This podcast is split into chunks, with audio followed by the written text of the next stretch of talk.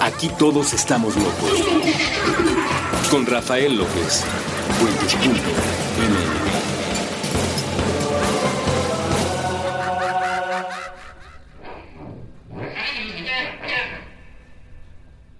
Hola a todos y bienvenidos una vez más a este programa que se llama Supracortical y el día de hoy, como siempre, estoy muy contento, pero en esta ocasión particularmente entusiasmado porque estamos grabando con el maestrísimo Andrés Vargas Russo en la cabina apéndice de Puentes.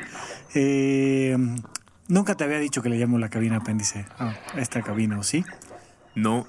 Bienvenido, ¿cómo estás, Russo?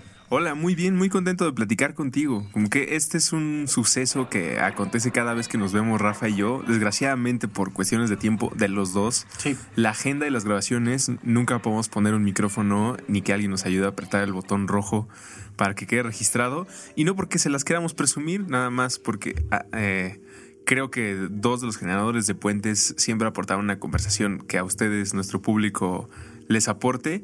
Y ya en lo personal, porque va a ser muy bonito escuchar esto dentro de uno, dos, tres, cuatro, cinco años y ver en qué estábamos pensando en este mediado de septiembre de 2016. Eso va a estar, va a estar interesante. Eh, el apéndice, como bien has de saber, y si no te lo cuento, es un pequeño vestigio de otras estructuras que tenían nuestros intestinos y que hoy en día, según los médicos, solo sirve para pagar las cuentas de uno que otro cirujano. Realmente no sirve de mucho, pero está padre que exista, que esté ahí, que esté sana. eh, no le va a pasar nada al sistema si, si, esa, si ese elemento no está.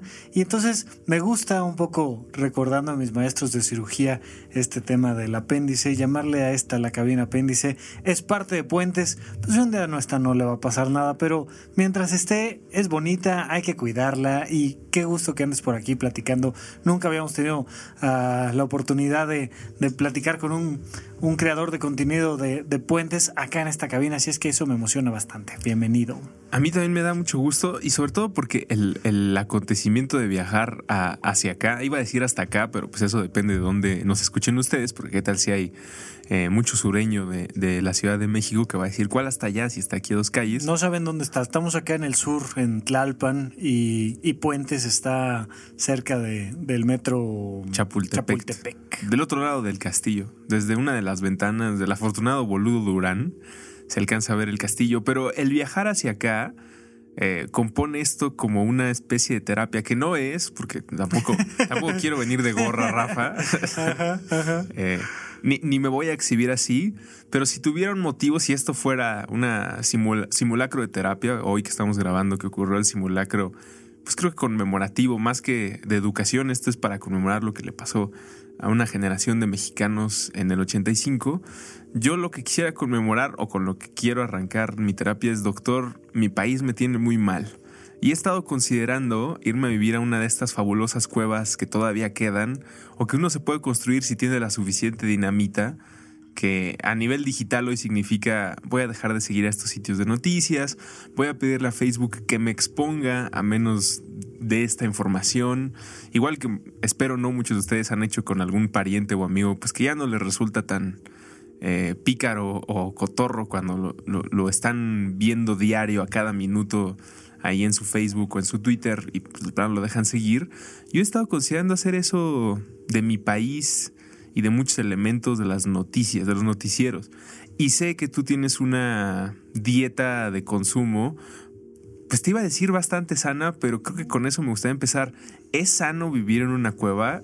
Es, ¿Y hasta qué punto puede ser irresponsable, Rafa? Cosa que normalmente no hago en una terapia, voy a contextualizar un poquito porque pues, la gente aquí se acaba de meter a esta cámara de GESEL y están teniendo la oportunidad de escucharnos. Tenemos un par de personas allá detrás del cristal que literalmente están en la cámara de GESEL, a quienes les, les mandamos un saludo. Y al mismo tiempo, pues todo aquel que se quiera meter a, a esta conversación. Eh, las noticias hacen de alguna manera en una perspectiva ruido y contaminan y entonces de repente mm, vas caminando por la calle y ves un puesto de periódicos y ves los descabezados y ves este los narcomensajes y de repente prendes la televisión y resulta que el Chapo se salió de la cárcel o de repente resulta que el presidente de la República X o Y lo que haya hecho esa semana o ese día que tiene tiene de dónde cortarle y de repente dices, "No, voy a voy a buscar información un poquito más profunda" y te enteras de los mantos acuíferos y te enteras de de cómo el consumir carne nos está afectando de una u otra manera, pero también, qué sé yo, y satura. Y desde hace muchos años yo estoy bastante aislado de ese consumo, creo yo, excesivo. Y ahorita me hiciste una pregunta, ¿es sano o no es sano? Eh, te voy a responder ahora sí como si fuera parte de esta terapia. ¿Por qué has considerado aislarte un poco de este ruido de las noticias? ¿Por qué? Eh, me distrae. creo que la manera de reaccionar ante esta pared abrumadora de información, en la peor consecuencia mi persona es distractor. Y en otras, que algunos podrán decir esa es más grave o dependiendo de su situación de vida, aceptarla como pues ya estoy así de fregado porque pues, es el país que me tocó vivir, creo que sí puede llegar no solamente a cambiar mi agenda, sino mi estado de ánimo. Yo arranco los días como el, segmento, el segmento musical de 500 días con ella. Si ustedes no han visto esa película. la pondremos en la bitácora. El actor Joseph Gordon-Levitt, después de pasar su primera noche de pasión con la chica que le gusta, eh, pues sale emocionado, parece que las fuentes funcionan a su ritmo, que la gente lo voltea a ver con una sonrisa. Esa es mi actitud entre las 9 y las 11 de la mañana. Pero de repente, y, parece que lo teníamos planeado, pues me cruzo con un par de puestos de revista. Y eso en verdad es lo primero porque a nivel digital ya lo tengo muy controlado porque ya sé que solo, por ejemplo, no sé si es un consejo o digo mi experiencia. Solamente abro redes sociales si tengo que meter mi contraseña o al revés, es la única manera en la que las abro porque eso exige que tenga una intención. Entonces, si voy a abrir Facebook, por ejemplo, tengo que meter mi correo y mi contraseña, lo cual cualquiera me diría, eres un tarado, estás perdiendo mucho tiempo cada vez que quieres verlo. Pero eso hace que cuando meto mi contraseña y mi correo, eh, lo que vaya a hacer está intencionado. Quería poner un comentario a un amigo porque es su cumpleaños. Me encontré este libro fabuloso que no había leído nunca y lo quiero compartir. Hay una intención detrás. Pero a nivel físico, a nivel puesto de revistas, a nivel plática de oficina, compartiendo con los de puentes o en el caracol de escaleras antes de llegar al cuarto piso, pues me entero de cosas que no sé si está ya bien enterarme porque me distrae. Entonces mi solución es pues tal vez igual de radical que el que se abruma con la pared y se hace parte de ella. El mío es ya no quiero tener acceso a esta información y me preocupa porque antes de empezar a grabar hablábamos. No sé si eso a la vez es un diagnóstico de soberbia o narcisismo, porque quiere decir que tengo miedo a que esta, eh, este castillo de naipes se vaya a caer y quiero hacer algo y al mismo tiempo yo me creo el, más importante o el naipe más eh, especial. Por lo tanto, si yo lo dejo o le soplo, yo tengo la culpa de todo lo que pase y no quiero cargar con esa responsabilidad pero estaría siendo irresponsable si lo omito por completo. Ahí, ahí está padre, porque podemos entrar a dos perspectivas. Una, como siempre lo hemos planteado aquí en supracortical, una que es interna y una que es externa. Eh, y eh, no, no suelo hablar mucho de religiones específicas, pero la Biblia establece que hay que ser bueno como paloma y astuto como serpiente, y hay que darle al César lo que es del César y a Dios lo que es de Dios. Son dos frasecitas que están marcadas ahí en un libro muy antiguo que nos hablan de la importancia de distinguir entre el mundo de adentro y el mundo de afuera. Y entonces en el mundo de adentro, según lo, lo que hemos planteado aquí en el programa, la calidad de nuestra vida depende de la calidad de nuestras emociones. Pero pues allá afuera están los políticos, y allá afuera están los impuestos, y allá afuera está la contaminación, y allá afuera están los trancazos. ¿Qué hacemos con esos trancazos? Entonces, lo primero que yo te preguntaría es, ¿cuándo el ponerte a ver las noticias te genera emociones positivas? me podrías decir, híjole, el otro día vi tal cosa y, y, eso sí me cargó de entusiasmo, emoción, gusto, alegría, este, lo que sea. ¿Te pasa? Mm, Sí, las noticias relacionadas con humanidades y que tienen un, tono positivo, una razón positiva, sí me emocionan. Todo lo que tiene que ver con eh, las Olimpiadas y los ganadores, o sea, la justa deportiva, no, no, no soy una persona que se siente a ver un partido de nada, pero me gusta ver a un ser humano eh, rompiendo el récord de otro ser humano como en el espíritu de la competencia. ¿Por qué? Mm, porque de alguna manera siento que me recuerda o establece en esta visión apocalíptica que me dan las noticias que esa es una parte de la vida, como si fuera un ladrillo de los que componen la pared de, las experiencias a las que puedo vivir, ¿no? La cantidad de noticias malas de las que estoy hablando y por las que siento que el país es el que me tiene como estoy, esa es la parte que me hace sentir que tal vez todo es así y más allá de ir con el, el chillón no hay esperanza, como decir, bueno, pues estoy fregado, estoy rodeado, pues no, me queda de otra. Y el saber de estos triunfos de deportistas, del lanzamiento de un nuevo disco, del anuncio de un nuevo libro de uno de mis autores favoritos, de la colaboración de dos personajes que admiro mucho, de la comedia musical, no sé, esa clase de cosas, humanidades en general, me relajan porque entonces digo, bueno, es como cuando estás triste y dices, mi vida no es triste, estoy en un momento que o, me merece o estoy atrapado y tengo que estar triste, pero mi vida no es así, solamente pasará en un tiempo. Alguna vez platicando yo contigo en otros contextos, eh, te comentaba yo que yo ya no veo películas así de de, un drama muy profundo, de, de estos cine de arte agrio que te deja así como el corazón estrujado. Pero yo sé que tú de repente pues, sí te avientas alguna pieza así. ¿Por qué? ¿Por qué te llegas a aventar una película que te estruja el corazón y que te deja esta sensación a veces de desesperanza, que a Eric Estrada en Cine Garage le fascina que le hagan eso, le fascina meterse ver una película que, que lo cuestione, que lo amargue, que le, que le lo saque de esta zona de confort. Tú, cuando tú lo haces, ¿por qué lo haces? Mm, búsqueda de empatía, creo que a dos niveles. El primero, pues es porque es uno de los aspectos del arte que más me emociona, sea una película o en una canción, cómo alguien puede encontrar las palabras o escenificar eh, algo que a otro ser humano le cuesta tanto trabajo. Hechos de lo mismo en condiciones similares, ¿no? Pero hay algunas personas que logran a través de sus palabras, canciones o expresiones hacernos hablar a todos los demás que nunca hubiéramos podido llegar ahí o que nos hubiera costado mucho trabajo y eso es lo primero que agradezco. Y el otro nivel sería porque es un lugar a salvo, ¿no? El, tener estas pláticas sobre la fantasía sin llegar a películas como Taxi Driver o como eh, las que parodia fantásticamente Barney Gumble en Los Simpson cuando hace su comercial, bueno, su película para el festival de cine. Sí, cómo no. Sin llegar a ahí, o sea, sin quedándome incluso en películas como las de Pixar que siempre atienden a estas emociones. Bueno, ya, ya hasta hicieron una película de las emociones. Creo que es más porque ahí es mucho más fácil tratar estos temas que en la vida cotidiana no tanto o no en general. Soy una persona que agradece mucho poder platicar con otro ser humano de lo que sea, ¿no? Incluso si es el clima o estas pláticas de taxi que te llevan a, eh, escuchar a la otra persona y como poder platicar.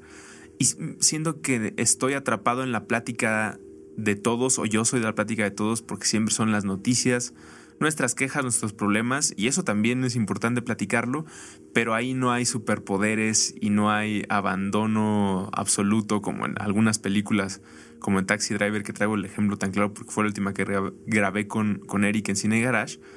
Creo que ahí es más fácil platicar y entender estos problemas. Como cuando lees un cómic o ves una película y alguien le grita a la pantalla o alguien le grita al libro. No siempre es más fácil decir que es lo más saludable y lógico, entre muy grandes comillas, que hacer cuando tú eres el, lector, cuando tú eres el, el, que lo está viendo, cuando eres el que lo está haciendo. Ahí parece que hasta te entorpeces y es imposible que que te escuches a ti mismo como el, la tercera persona. Y esta es la parte interesante y es donde quiero llevar un poco esta conversación. Cuando tú ves una noticia, Tú eres un lector.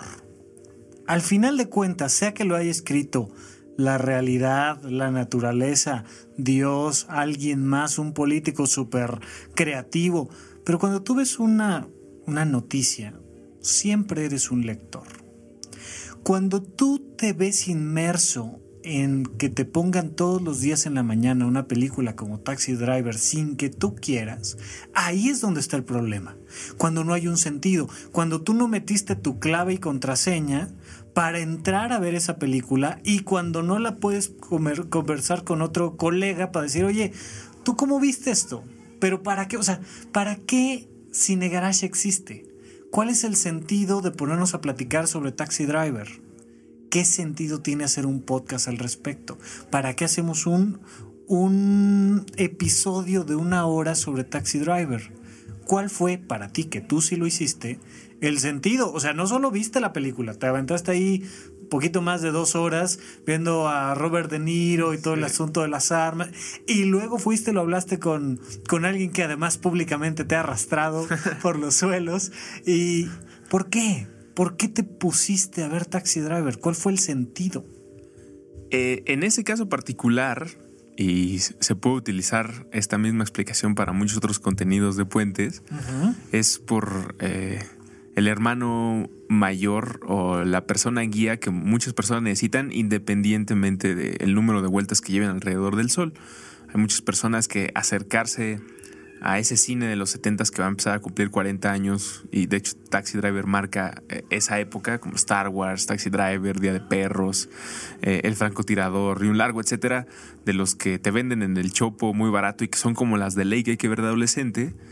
Y no, no porque yo tenga la última palabra en Taxi Driver o exista tal cosa como la guía completa para entender ese fenómeno, pero siento que es eh, muy amable y de la manera más humana posible entrar a algo que puede parecer abrumador con la plática de dos personas que muy humildemente hablan sobre sus impresiones de la película, pues para saber si tú estás en el mismo tren que ellos, si discrepas totalmente y te avientas un comentario de 10 párrafos donde eh, te quejes porque no entendimos la película como tú, ese punto de encuentro, cuando dos personas inician la plática, creo que te regalan esa posibilidad de, de, que algo, cualquier, una película, una, un libro, una obra de teatro, se hagan más que nada más la pieza, porque ya es un fenómeno humano de plática. Sí, y eh, vamos a platicar en unos minutos más, regresando del corte, sobre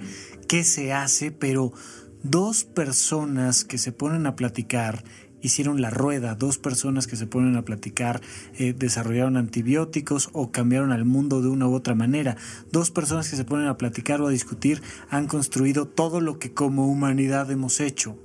Y el cine, la pintura, el teatro están ahí para que dos personas se pongan a platicar. Las noticias también pero les hemos dado un contexto donde las ponemos por encima de nosotros. Ya no es una pieza que simplemente hay que ver con distancia y ponernos a platicar de ella. Se vuelve la sensación de que estamos inmersos y perdiendo el control. Por ahí eh, pondremos en la bitácora nuestro episodio del control, donde hablábamos que hay tres cosas que podemos controlar. Lo que pensamos, lo que sentimos y lo que hacemos.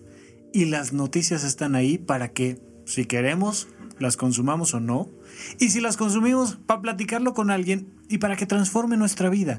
El grave problema que yo veo de las noticias es que, como bien dice la frase, el periódico de ayer solo sirve para envolver un pescado. Eso no sirve de nada. Entonces vamos a nuestro primer corte, regresamos y platicamos un poquito más sobre las noticias y qué hacer con ellas aquí en Supracortical.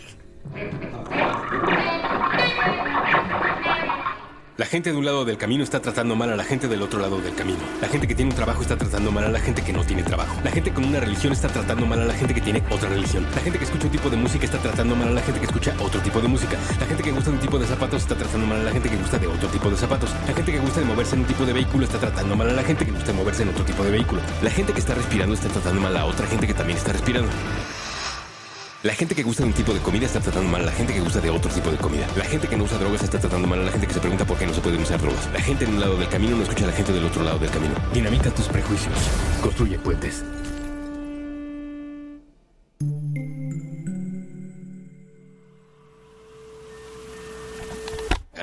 Supracortical. Estamos de regreso con ustedes aquí en Supracortical, hoy platicando en un tono un poco más serio, pero yo creo que ya nos iremos relajando sobre la importancia de las noticias y si le ponemos atención o no le ponemos atención. Ustedes en la cámara de GESEL pondremos habrá alguna historia de la cámara de Gesell o una foto, la pondremos ahí en la bitácora si es que la encontramos. Pero están ustedes escuchando la terapia. El día de hoy, si podemos, vamos a hacer que Russo determine si va a ver o no va a ver las noticias. Así como hoy en día ya no festeja los cumpleaños, lo cual le agradezco mucho en Terraplana le han puesto palabras a cosas que yo vengo gritando en mi interior desde hace mucho tiempo y, una de ellas es esa. Eh, Ruso, gracias por, por esas palabras que tú como artista has puesto eh, en la mesa, cosas que yo no había podido hacer. Acabemos con las velitas y, los tiranos de los pasteles de cumpleaños. Esos son los, son los que realmente tienen la culpa de todo en este mundo. Pero bueno, entonces estamos platicando un poco de las noticias. Eh, yo te pregunto a ti que me estás escuchando del otro lado de estos micrófonos y, y las bocinas. ¿Tú por qué ves las noticias o por qué no ves las noticias? Si no hay un por qué, si no hay un sentido en la vida misma, nada, nada sirve de absolutamente nada. Eh, hay que buscarle sentido a ver las noticias. Yo no las veo porque para mí no tiene sentido. Cuando una noticia es suficientemente fuerte va a llegar a tus oídos. Pero siempre la pregunta es, ok, ¿qué vamos a hacer con eso? ¿Qué noticias se te ocurre que platiquemos tú que si las has visto hoy, hoy en día, en estos días? ¿Alguna que quieras que pongamos como ejemplo sobre la mesa? ¿Se te ocurre la que tú quieras? Mm, es un fenómeno que tiene un valor noticioso. Es un personaje que se llama Arne Ausdenruten y que solo lo utilizo como ejemplo porque hay más como él. Son personas que están a través... Eh, no a través, basados en nuestro Código Civil, en las leyes y normas que rigen la convivencia en la Ciudad de México, saliendo a recoger cachivaches, a evitar que personas aparten la calle, a evitar que personas eh, pues se apoderen de banquetas para poner sus fondas o restaurantes, de que gente ponga L's con candado y cadena para que no te puedas estacionar ahí. Y es una misión que tienen, a mí me parece muy loable, pero que todos los días van a hacer una de estas recolecciones y todos los días tienen un enfrentamiento con algunos vecinos, eh, pues que no están a gusto con esa situación, no están a gusto con que alguien los haga cumplir la ley. Y eso trasciende noticias porque se abre el cuestionamiento de si alguien debería estar haciendo esta labor de recoger eh, bienes mostrencos en la calle o no. Y eso me abruma porque se vuelven estas personas toman el metro igual que yo y conviven conmigo en el Uber Pool y me las encuentro cuando voy a la fondita. O sea, son mis vecinos, son mis pares, son mis compatriotas. Y estos tipos están mal. O sea, no, no, leen el mismo libro que yo o interpretan cosas muy distintas y tengo la penosa necesidad de convivir con ellos. Y eso me preocupa. Entonces digo, ya no quiero ver ninguno de estos videos y a la vez pienso, pero no es irresponsable abandonar completamente esta ventanita. ¿Cómo sería irresponsable? ¿Por qué sería irresponsable? ¿Por qué? Y voy a decirlo en este término, pero es preciso y puntual. ¿Por qué eso te haría a ti irresponsable? Ojo, la calidad de vida se basa en algo que se llama autoconcepto. Cuando tú pones yo ruso soy dos puntos rayita, lo que pones en esa rayita determina la calidad de tu vida. Esto es algo que te digo aquí en los micrófonos, que le digo a mis pacientes todos los días. El autoconcepto determina la calidad de tu vida. Si tú dices yo soy irresponsable, se genera un error en el sistema.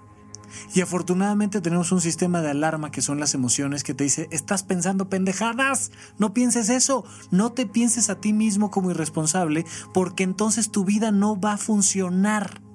Si te piensas de esa manera, se cae la calidad de vida.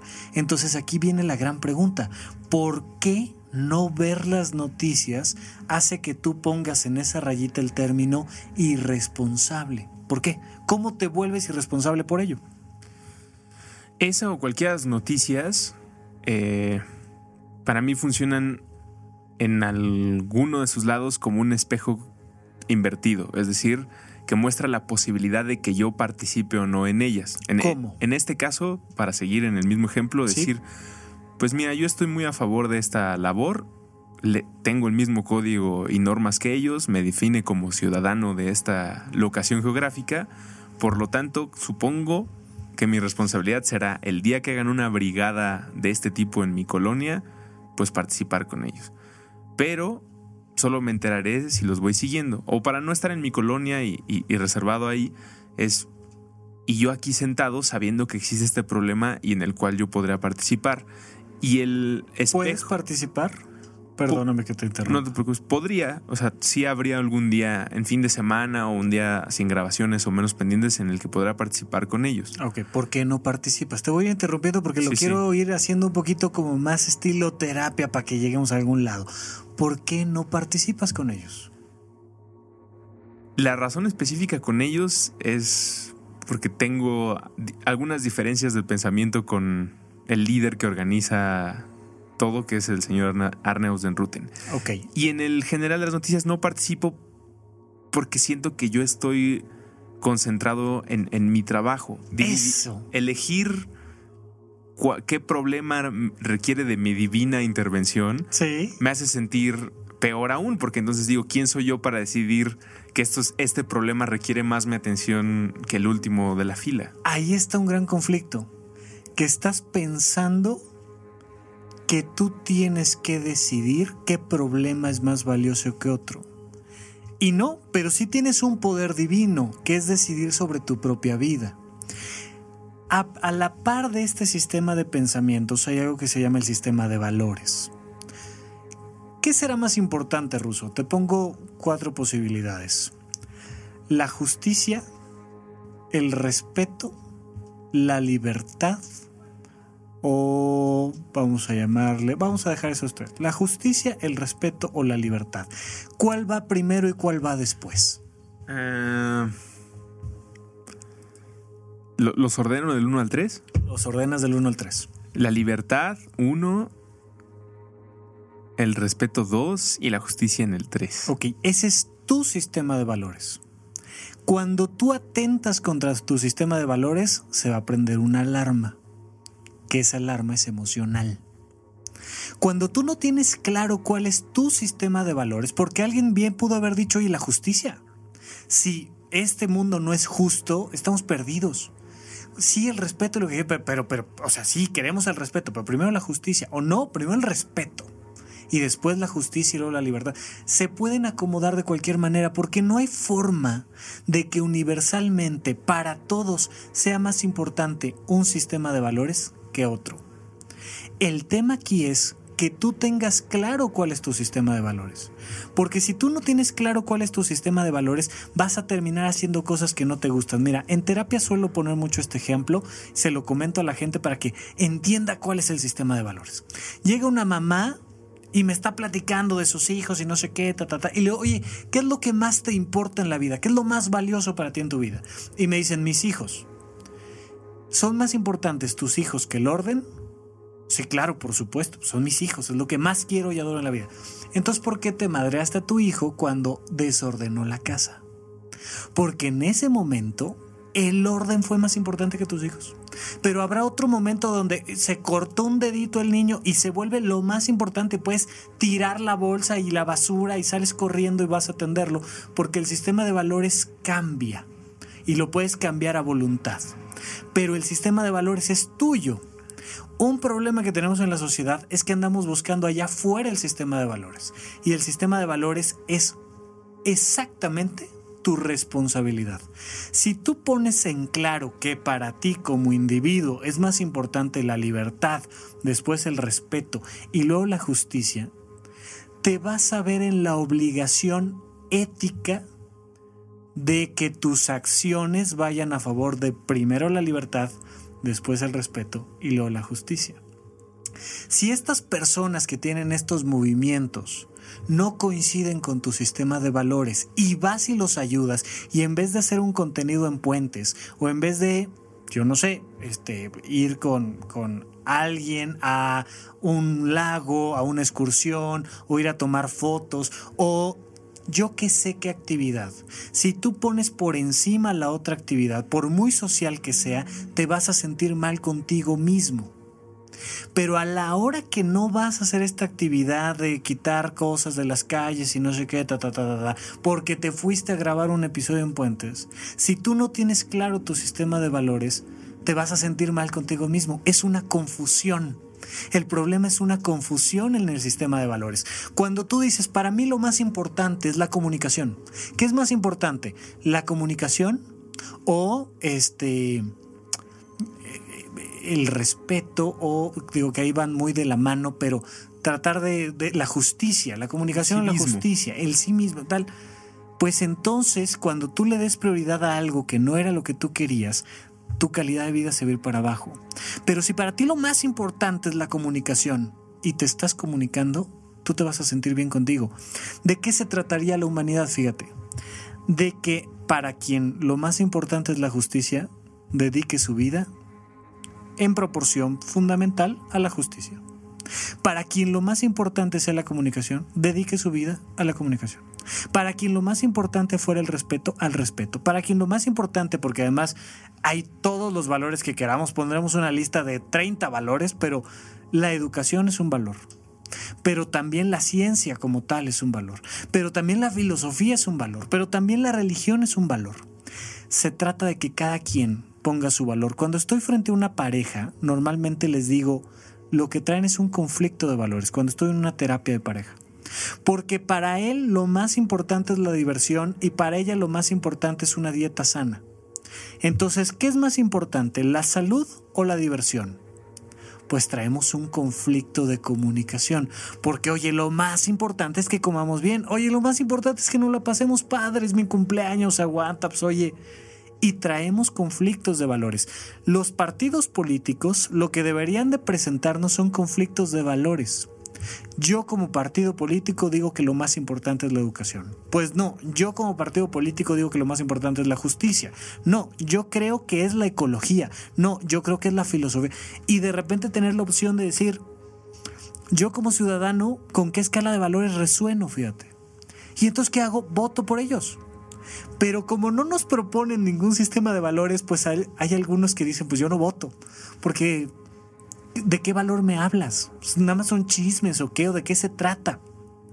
Pero si tú tienes claro tu ruso, tu sistema de valores, entonces vamos a poder tomar decisiones en cuanto a las acciones. Yo me siento tranquilo emocionalmente por dentro porque estoy haciendo por fuera lo que resuena conmigo. ¿Por qué te metes a Facebook? Porque en tu sistema de valores es más importante sí meter una contraseña y desearle un feliz cumpleaños a alguien que tú sabes que quiere festejar su cumpleaños. Oye, pero yo no quiero festejar el mío. Pues entonces no festejas el tuyo, porque en tu sistema de valores, y entonces acomodamos tu sistema de valores. Yo te pregunto, ¿qué noticias resuenan con tu sistema de valores para meter la contraseña y consumirlas? Dime una. Mm, la liberación de una biblioteca de imágenes para uso público. ¿Por qué? ¿Qué valor eh, representa eso para ti? Porque eso significa que creadores de cualquier edad tienen una nueva herramienta para hacer sus infografías, sus cápsulas, sus presentaciones, sus pequeños reportajes, la ilustración de un podcast. Siento que es algo que vale la pena convertirse y ahora con la plática que estamos teniendo, yo le diría va más con mi gremio de humanos, como en la tribu a la que yo me suscribí. ¿De acuerdo? O, a la que me pegué. Sí.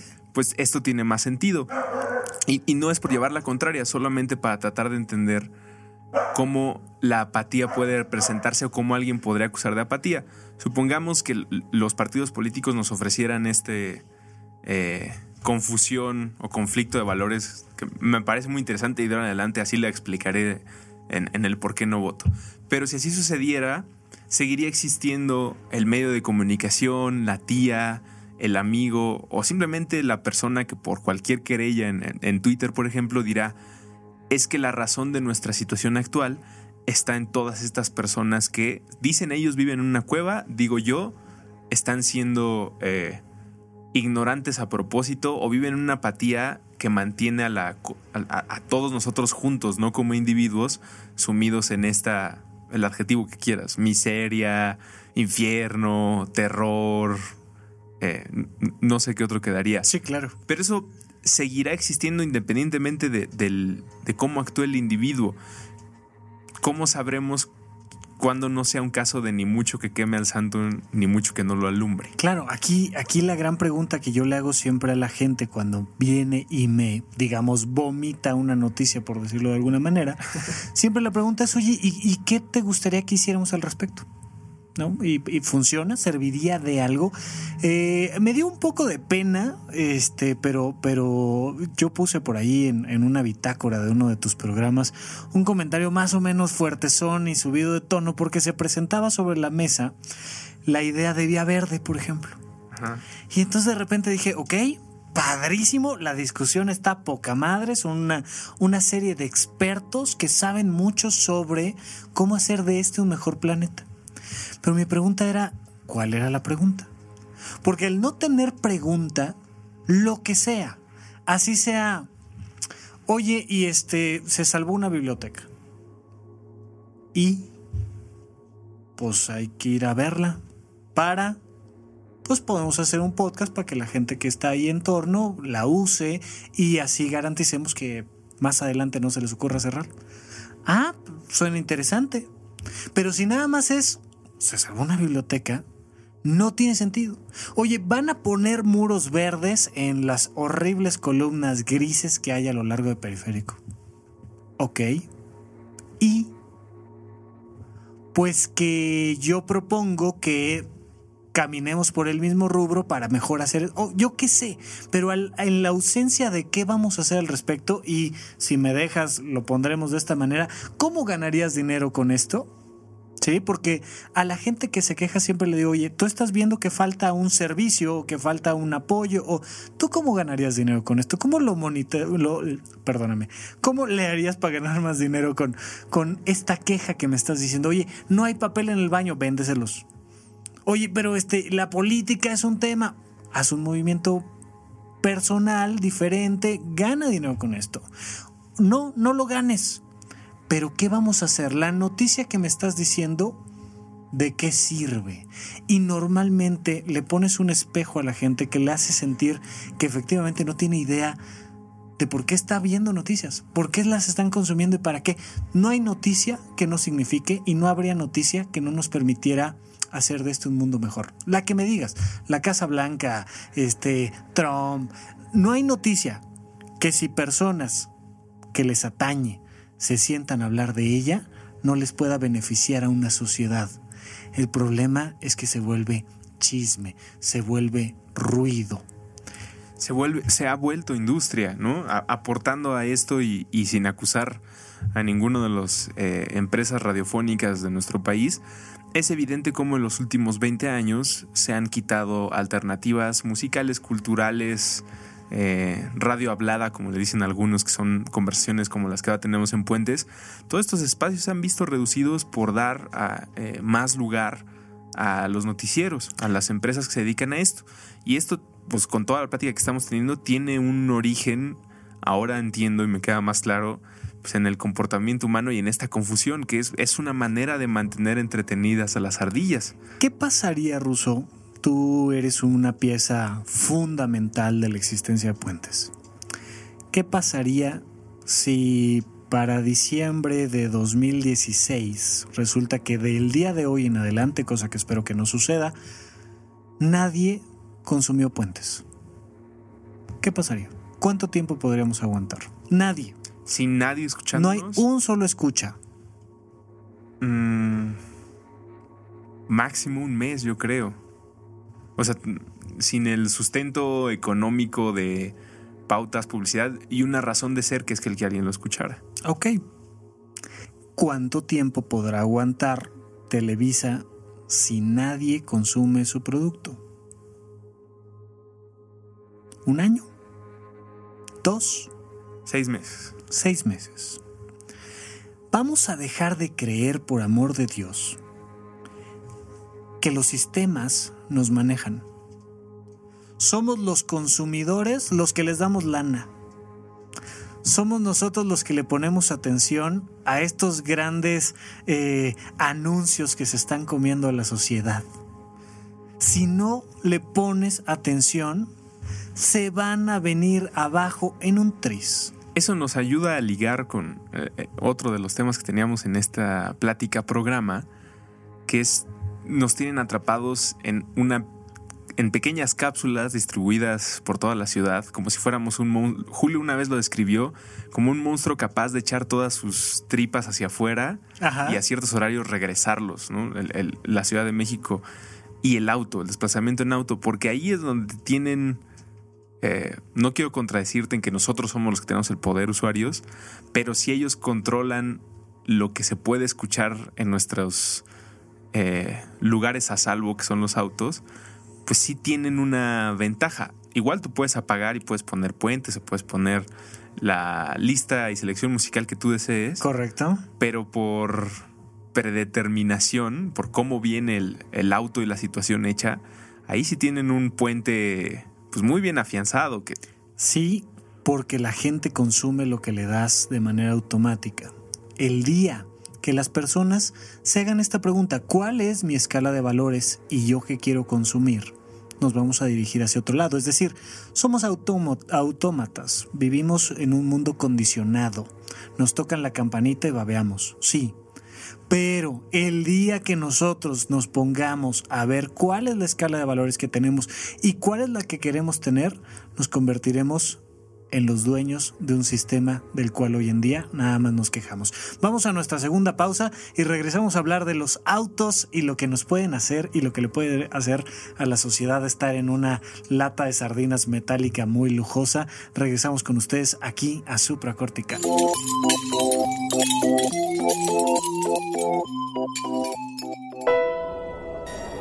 Alianza Rebelde. Conversaciones sobre una galaxia muy, muy lejana. Nuevo episodio todos los viernes a las 9 pm. Con Julio Martínez Ríos, Boludo y Russo. Fuentes.ml ¡Aguas! Recuperando nuestra relación con el H2O. Con Elías Catán y Andrés Vargas.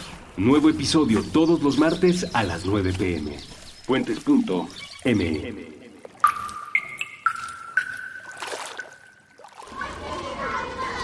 Considerando la minúscula posibilidad de que cuanto sabemos esté mal. Puentes.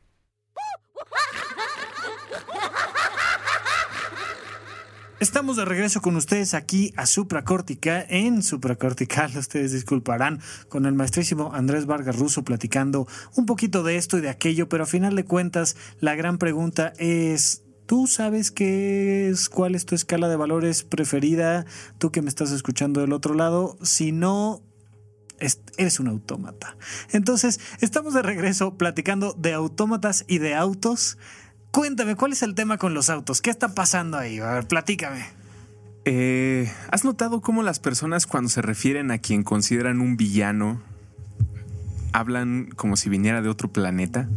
Sí, correcto. ¿No? Siempre dicen, no, es que ellos, los malos, los que nos están gobernando, que vinieron del planeta Cerón. Siempre, siempre es alguien más el que vino a joder. ¿Y de dónde salió ese alguien más? Pues de alguna galaxia que no es Andrómeda ni la Vía Láctea, llegaron en una nave un día y más allá de la broma, que siempre me resulta gracioso porque en serio siempre es así, se habla como si fueran seres que llegaron de otra dimensión o de otro lugar en, el espacio. Sí, los políticos o los profesores o los, los alguien. O los cochistas, ¿no? O sea, se ha llegado a decirle así a las personas que en auto pues tienen lo que algunos dirían, una técnica ofensiva al manejar y desplazarse por la ciudad y que de repente, pues, ocasionan problemas como choques, invasiones de carriles, atropellados, en los peores casos muertes, esa clase de situaciones, pero que a los demás nos hacen decir, ellos los de los coches, o Sí. ellos, hasta se, se gritan, ¿no?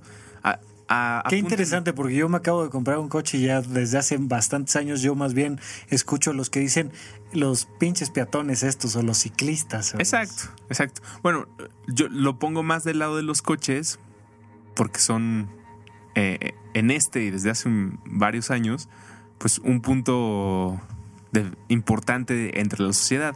Que es decir, para quién se está diseñando la ciudad, por qué te compraste un coche, no tú, sino en general, porque alguien se compra un auto. Si fue por el hechizo del estatus que te vendieron antes de que empezara la película en el Claro, cine, sí. o fue por necesidad, pero eso me lleva a, tra- a traerte este tema acá a la cabina apéndice Sí. de, de Puentes, que es ¿por qué el auto se convierte como en un disfraz para que nosotros se- seamos tan agresivos, tan berrinchudos o tan mal encarados? Como muy pocas personas lo hacen sin el coche. No, no lo estoy diciendo porque quiera que alguien me rete así en un puente peatonal. pero parece que sí les regala como una capa mágica de, un estatus que no te anuncian en el comercial, sino como que nos llega en cuanto tenemos esta armadura. No, y correcto, y tiene que ver con la ausencia de la cara, y ahorita lo vamos a explicar, se ha estudiado bastante, pero, pero definitivamente ahí hay algo curioso en los vehículos, en los autos. A mí me llamó la atención mucho cuando yo estaba haciendo el internado, eh, pasaba muchas horas de guardia y utilizaba el auto para desplazarme de mi hospital a mi casa cuando tenía 12 horas para no hacer otra cosa más que dormir, porque ya llevaba 36 horas sin dormir. Bueno, y camino para allá más de una vez. Me dio esta sensación de me estoy quedando dormido. No sé si tú la has experimentado, pero es bien curiosa. Y me di cuenta de que hubo un día en el que dije, estoy seguro de que estoy a punto de quedarme dormido y me voy a matar pero no tengo miedo. Estoy muy a gusto en mi carro. Estoy sentadito, eh, traigo música, bajé el cristal para respirar un poco más, pero me siento muy a gusto y al mismo tiempo la conciencia de me voy a quedar dormido y me voy a matar. Iba por un carril de, de alta velocidad, no podía eh, orillarme, frenarme, dormir un rato, seguir adelante después, pero era de esa sensación de me estoy quedando dormido en este segundo. Cada parpadeo me cuesta trabajo volver a abrir los ojos. Y este carro está haciéndome desconectarme de la realidad y no permitirme saber que me va a matar. Porque si en ese momento alguien me hubiera puesto una pistola enfrente o estuviera yo a punto de caer por un acantilado, la adrenalina que saldría de mí me despertaría. Pero el auto es una realidad aparte. Entonces yo sabía que me podía quedar dormido y podía chocar. Afortunadamente no me pasó nada, pero vives una realidad aparte. Tú manejas, ¿no? ¿Cómo has vivido toda esta realidad del, del vehículo automotor? Hace cuatro años, cinco, choqué muy, muy feo en viaducto y me quedé con un trauma como de dos años que no quería, Saber nada de carros. si podía ni subirme a, un auto. Y a los dos años, pues ya la ciudad, los traslados me obligaron a regresar y también pues porque no, no podía cobardarme ahí y volver a, a- a tomar un, un automóvil. Y sí, sí manejo cuando tengo la necesidad, si es que le ayuda a una mudanza a algún amigo, quiero ir a hacer el súper y después dominguear en pueblos mágicos. Esas son las razones que, que me hacen tomar el auto. ¿Y sientes esta diferencia entre la realidad de adentro y la de realidad de afuera en el auto? Sí. Sí, sí. Como no manejo tan seguido, o sea, lo, de- lo debo hacer máximo dos veces al mes, si es que mal me va, eh, la noto pero con los demás automovilistas. O sea, en dar el paso, en dejar cruzar a una persona, aunque esté el semáforo a tu favor, eh, lo que van escuchando y cómo lo van escuchando, lo que van cantando y cómo lo van gritando. Me he vuelto muy observador de ese fenómeno y también por eso lo quería venir a platicar contigo, porque siento que tengo un buen, si no análisis, buen ojo Ajá. para entender cómo son las personas cuando les ponen la armadura de Iron Man encima. Cuando revelan eh, como este juego de máscaras de la verdadera identidad es cuando le pones el antifaz a la otra persona porque entonces sí ya puede ser él sin miedo a repercusiones, a que lo vuelvas a agarrar y que al coche traduciría como, pues sí, si mojas a alguien en un charco y aceleras, No pasa nada. ni pasará. ni pasará. Y entonces vas tú metido, sí, como en esta armadura de Iron Man y traes una tonelada puesta en torno y basta con que sueltes un poquito más el pie y entonces pues mojaste a la gente y ya. Hay una desconexión, efectivamente los autos hay una desconexión, nos hacen sentir más fuertes, más poderosos. Eh, por azares del destino tuve la oportunidad de, de conducir un, un BMW nuevecito tal y de repente le pisé y dije, ah, ya entiendo por qué la gente corre. ¿Por qué somos irresponsables en la ciudad? Pues porque la máquina te permite hacerlo. Y le, platicaba yo a una querida amiga el otro día que me llama mucho la atención cómo los comerciales para autos siempre son esta posibilidad de ir a a, una gran velocidad en medio de la ciudad, cuando no es cierto, cuando ah, hay dos topes. Francamente, hay dos topes en medio metro, o sea, es, es, impresionante y entre esos un bache, o sea, es, es una cosa muy extraña, pero Sí el auto genera una fantasía, pero tenemos que aprender a madurar y comprender que debemos de reconectarnos, pero los autos no tienen caras y no creo que se las vayan a poner pronto. Se han hecho varios estudios psicológicos y del comportamiento y entonces a la hora que se ve cómo no tienes contacto directo con la cara de otra persona hasta que no se te empareja y ya lo ves francamente enojado, no eres amable caminamos muy diferente por las banquetas de cómo conducimos los autos y somos las mismas personas.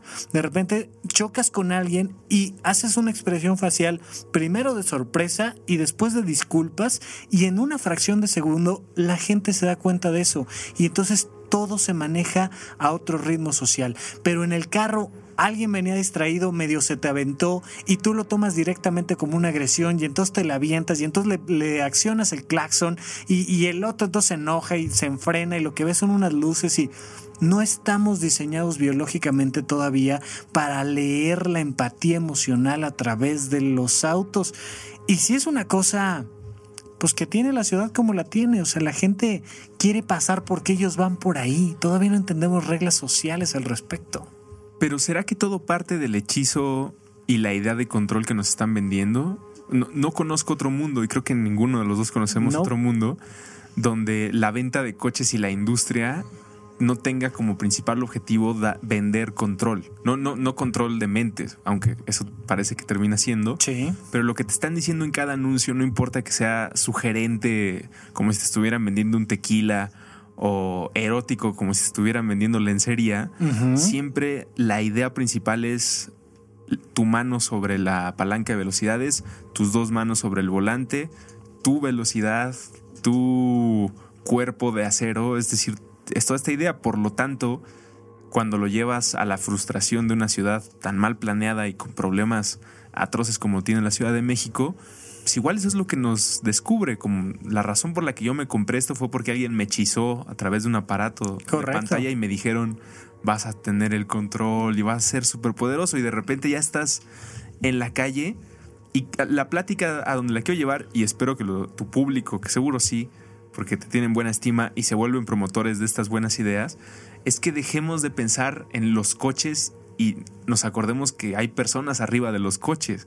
No es que los coches sean una amenaza para nuestra salud eh, en respiración, sí lo son, sí son parte de, la huella que contamina, eh, o, la huella de hidrocarburos es grande y, y sí es parte del problema, pero hay gente adentro de los coches todavía.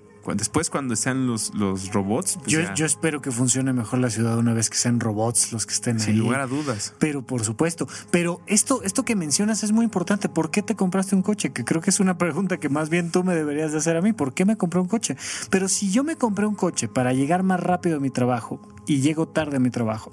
Si yo me compré un coche para ligarme a una chava y no me ligué a la chava. Si yo me compré un coche para yo qué sé, las razones que hay esa contradicción de mi escala de valores me va a hacer sentir frustración. Entonces vuelvo al, mismo tema. El tema está en el por qué. ¿Por qué consumimos noticias? ¿O por qué nos compramos un coche? Porque cuando eso se genera un conflicto entre lo de afuera y lo de adentro, el mundo se viene abajo. ¿Por qué alguien se compra un coche? Pues pues porque, porque puede, porque le alcanza, porque, porque quiere, yo qué sé. cuáles son los motivos de la gente que nos está escuchando para así tenerlo o para no tenerlo. Oye, tú dices que este muy vegano, que tú no te subes a un auto y que tú jamás en la vida contaminas y, y lo requieres, ¿lo usas o no lo usas? Ah, Una, una, una amiga escucha de supracortical decía, es que yo no consumo medicamentos que hayan sido puestos a prueba en animales. Y mi pregunta fue, no se la hice, mi pregunta a mí mismo fue, ok, ¿y tampoco convivirías con una persona que sí los use? ¿Y tampoco vivirías en la misma ciudad de alguien que sí los usa? ¿O donde sí se vendan? ¿Hasta qué punto validas eso con lo que haces o no haces? ¿Hasta qué punto te puedes realmente aislar y hasta qué punto puedes validar esta conducta de decir es que estoy salvando al planeta no consumiendo estos medicamentos o no consumiendo estas noticias o hay un punto donde somos parte de esta misma masa de conductores, peatones, ciclistas, tal, tal, tal. Pero la gran pregunta es ¿por qué te subes a la bici por qué te compras el auto? ¿Por qué prefieres irte caminando? Y ya que lo estás haciendo, ¿cómo lo podrías mejorar? Porque seguimos esperando que las grandes agencias nos den un carro muy bonito que sea mejor, en vez de yo preguntarme cómo puedo mejorar el que tengo o la conducta que tengo, sea que lo compre del año o no lo compre del año. Pero hay un porqué que se nos olvida, creo yo, y, y lamentablemente sí, la gran mayoría de las personas creo que compran un auto por motivos inadecuados de repente se hacían estas publicidades de comparte tu auto, pues, pero es que el problema es que ruso no va para el mismo lugar que yo voy. Vivimos en una ciudad mal planeada, donde cada persona que se desplaza de repente requiere un auto. Y los que no lo tienen, pues te tienen que mover en un transporte público que no es ni el más seguro ni el más eficiente, que la vía de los autos tampoco lo es. Pero ¿qué cosa podríamos hacer, te pregunto yo, para consumir algo que sea mejor para los autos, un auto más chico, un auto más grande, simplemente comportarnos mejor. ¿Cuál sería el sentido último de que tú y yo lo estemos platicando aquí? Yo ir- iría con el compartir el espacio. O sea, que no es una armadura de uno para control como nos lo venden, sino que es una herramienta que nosotros podemos utilizar a nuestro favor y que esa es su última... eh, las personas a las que se les ocurrió el auto a principios del siglo pasado, estoy seguro que nunca pensaron en Matthew McConaughey conduciendo como crudo, eh, pero súper elegante con un smoking por Malibú. Claro. Estaban pensando en entregar una pieza de ingenio humano en favor de los humanos para que utilizaran eh, transportando su mercancía, transportando su familia, visitando lugares, explorando el planeta. Correcto. Esa era la idea. Eh, si ese espíritu se lograra mantener hoy en día, sería utilicen esta herramienta a su favor. Y lo que más necesitamos hoy en día es compartir el camino. Aunque no vayamos para el mismo lado, nada más es si tú vas de poniente a poniente todos los días y tienes a cuatro vecinos en tu calle que hacen mm, casi el mismo recorrido que los podrías alivianar, pues pueden compartir gastos, compartir espacio. No es obligatorio que hablen en los caminos, uno se puede echar una jetita. Que también que e- e- ese tema social de tenemos que ir hablando durante el camino, qué cosa. Pues si no hay nada que hablar, no hablamos, hombre. Estamos compartiendo una pieza musical, estamos escuchando algo. O prenden ¡Oh, el radio no! para que no haya silencio. Para que no haya silencio, como, como sí, nada más para quitar el, el silencio. Fíjate que yo, entre otras cosas, tengo auto para ir a puentes. Si, si me fuera en transporte público, perdería demasiado, no podría hacerlo. Entonces, llegar allá me costaría muchísimo dinero, afectaría a mis pacientes porque entonces no tendría ciertos espacios en la agenda para apoyar a alguien y de repente decir, pues dada esta ciudad, y dado que mi escala de valores pone por encima mi comunicación en puentes y el gusto de trabajar con ustedes, por encima de lo que impacto eh, con mi consumo de hidrocarburos, pues entonces me voy a puentes en carro. Punto. No, en bici no llego. O sea, a pie estoy seguro que no llego. Y en transporte público le quitaría yo muchos espacios a gente que también quiero ayudar. Esa es mi escala de valores. Y entonces me subo a un auto para ir a puentes. Me subo un auto para comunicarme con alguien más que está del otro lado hoy escuchándonos y le agradezco muchísimo. Y entonces, pues cuando me subo al auto, para eso es el auto. El auto no es para conquistar a alguien, el auto no es para acelerar a 180, el auto hoy en día, el mío, es para ir a puentes. El tuyo, cuando tú lo usas en estas dos o tres ocasiones al mes cuando te va mal, pues es para ayudar a un amigo, para eh, compartir un espacio, para convivir con tu pareja. ¿Para qué es tu auto? Tú que nos estás escuchando a Ruso y a mí del otro lado, ¿para qué es tu auto? Porque un día vas a estar atorado en el periférico, un día vas a estar con el sol encima, este, eh, y, tocando el claxon, acelero, freno, claxon. Ahí vas a estar. Un día vas a ser el tráfico. Tú eres el tráfico. Mm. Tú eres ese auto que le suma un auto más al tráfico. ¿Para qué? Si hay un para qué, se te va a bajar esta histeria colectiva. Si hay un para qué, te vas a relajar. Oye, es que pinche tráfico me hace llegar tarde. Planea lo mejor, planea mejor tu, tu ruta, sal antes, hazlo de otra manera, haz algo para que no tengas que estarte quejando del tráfico. Oye, pues no, lo tengo que vivir. Llévate tu disco favorito. Llévate a alguien con quien puedas platicar.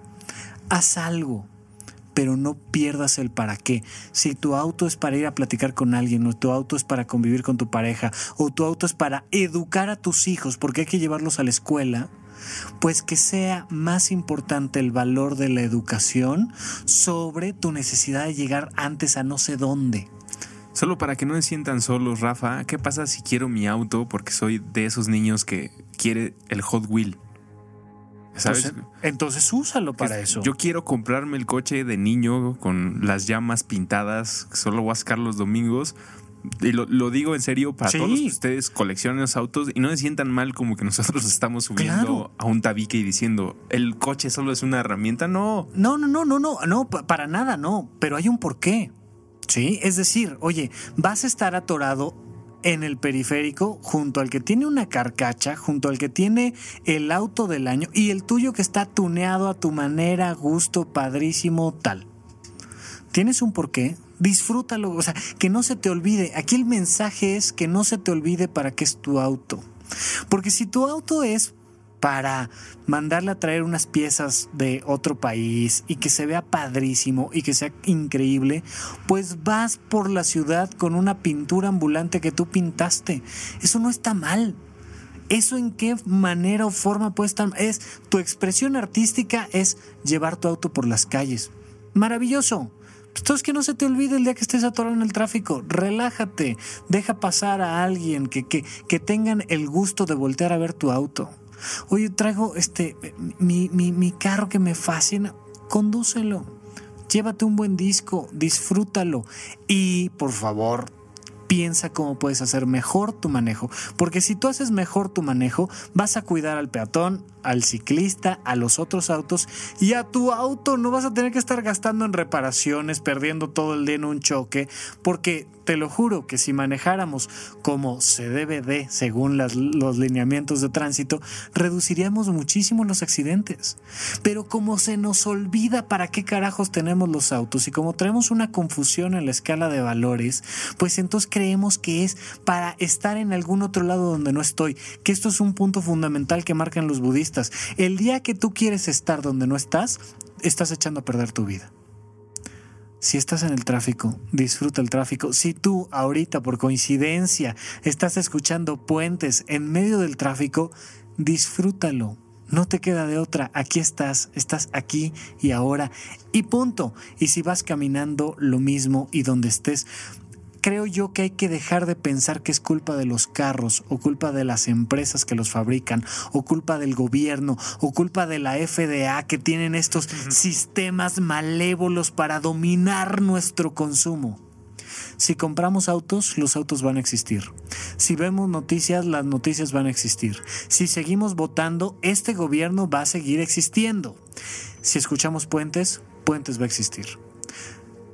Analiza tu escala de valores y que tu actitud te permita consumir aquello que resuena contigo. Ese sería el mensaje de este episodio, de este programa que yo de este lado daría y pues por supuesto lo que tú me digas, cuál sería que es tú el mensaje que a ti te gustaría dar o la pregunta que te gustaría dejar, lo que tú me digas. Eh, el promo de los colores creo que resume eh, la lección que aprendí hoy a través de esta conversación. Agradezco mucho que hayas abierto los micrófonos de la cabina apéndice. Aquí el que los abrió siempre, siempre has y serás tú. Tú abriste los micrófonos de supracortical y por tanto son tuyos. Porque más que terapia eh, de a gratis, es una preocupación que comparto y que estoy seguro muchas de las personas que nos escuchan eh, te querrían hacer esta clase de conversiones para que nos aclares el panorama. Yo me quedo con ese mismo mensaje de eh, aceptarnos nosotros como responsables de lo que verdaderamente nos atañe. Sí. Y como anotación terraplanera pondría que platiqué con el doctor Raúl Rojas, no pudimos hacer programa porque no tuvo tiempo para una entrevista larga, pero platicamos breves 15 minutos con el mexicano ingeniero que está trabajando en Alemania con el desarrollo de los autos inteligentes, los, eh, los autos que podrán desplazarse por todo el mundo sin importar que tengan o no cargado el mapa, y nos decía que lo más complicado no es la programación de los robots con los robots, que eso es Fácil, se soluciona. ¿no? Sí, pues es nada más le pones al robot las reglas de siempre tres metros de distancia entre cada uno, eh, los límites de velocidad en cada zona y el, la valora, el aprecio por la vida humana sobre todas las cosas en caso de accidentes. Así de fácil tendría que ser. El problema, y es la anotación que sirve como, creo que cierre para esta plática, son los humanos. O sea, el problema del doctor Rojas y de todo su equipo en Alemania es que tiene que enseñar a los robots a convivir con nosotros y nosotros somos impredecibles. O sea, al robot le puedes decir estas tres reglas básicas, pero nosotros aparentemente no importa que nos lo digan escrito, hablado o en experiencia después de un choque, nosotros seguimos siendo impredecibles. Sí, porque los robots tienen muy claro su sistema de valores y actúan en relación a su sistema de valores. Verdaderamente son máquinas condicionadas que siempre van a preferir la vida por encima de la puntualidad. El problema es que los seres humanos a veces preferimos la puntualidad por encima de la vida. ¿Por qué? Porque no nos hemos puesto realmente a poner atención en nuestra escala de valores. El día que cada uno de nosotros se meta a su propio software y condicione por voluntad su escala de valores, creo que este va a ser un mejor planeta Tierra. Espero eh, algún día ver los esbozos de una sociedad que pueda hacer eso, que pueda ser quien condicione su propia escala de valores. Ruso, muchísimas gracias como siempre por abrirnos los micrófonos a nosotros. Muchísimas gracias por venir a platicar, por darte la vuelta hasta acá en el vehículo que hayas llegado. Y como siempre, muchas gracias por todo lo que comentas eh, tan valioso para cada uno de los escuchas de Puentes. Gracias a ti, Rafa, gracias a Supracortical, eh, gracias a todos ustedes que escuchan este y los demás programas en puentes.me. Escuchen el promo de los colores, creo que va mucho por ahí y me llevo, nos llevamos de tarea a hacer nuestra lista de la escala de valores. Gracias a todos y hasta la próxima.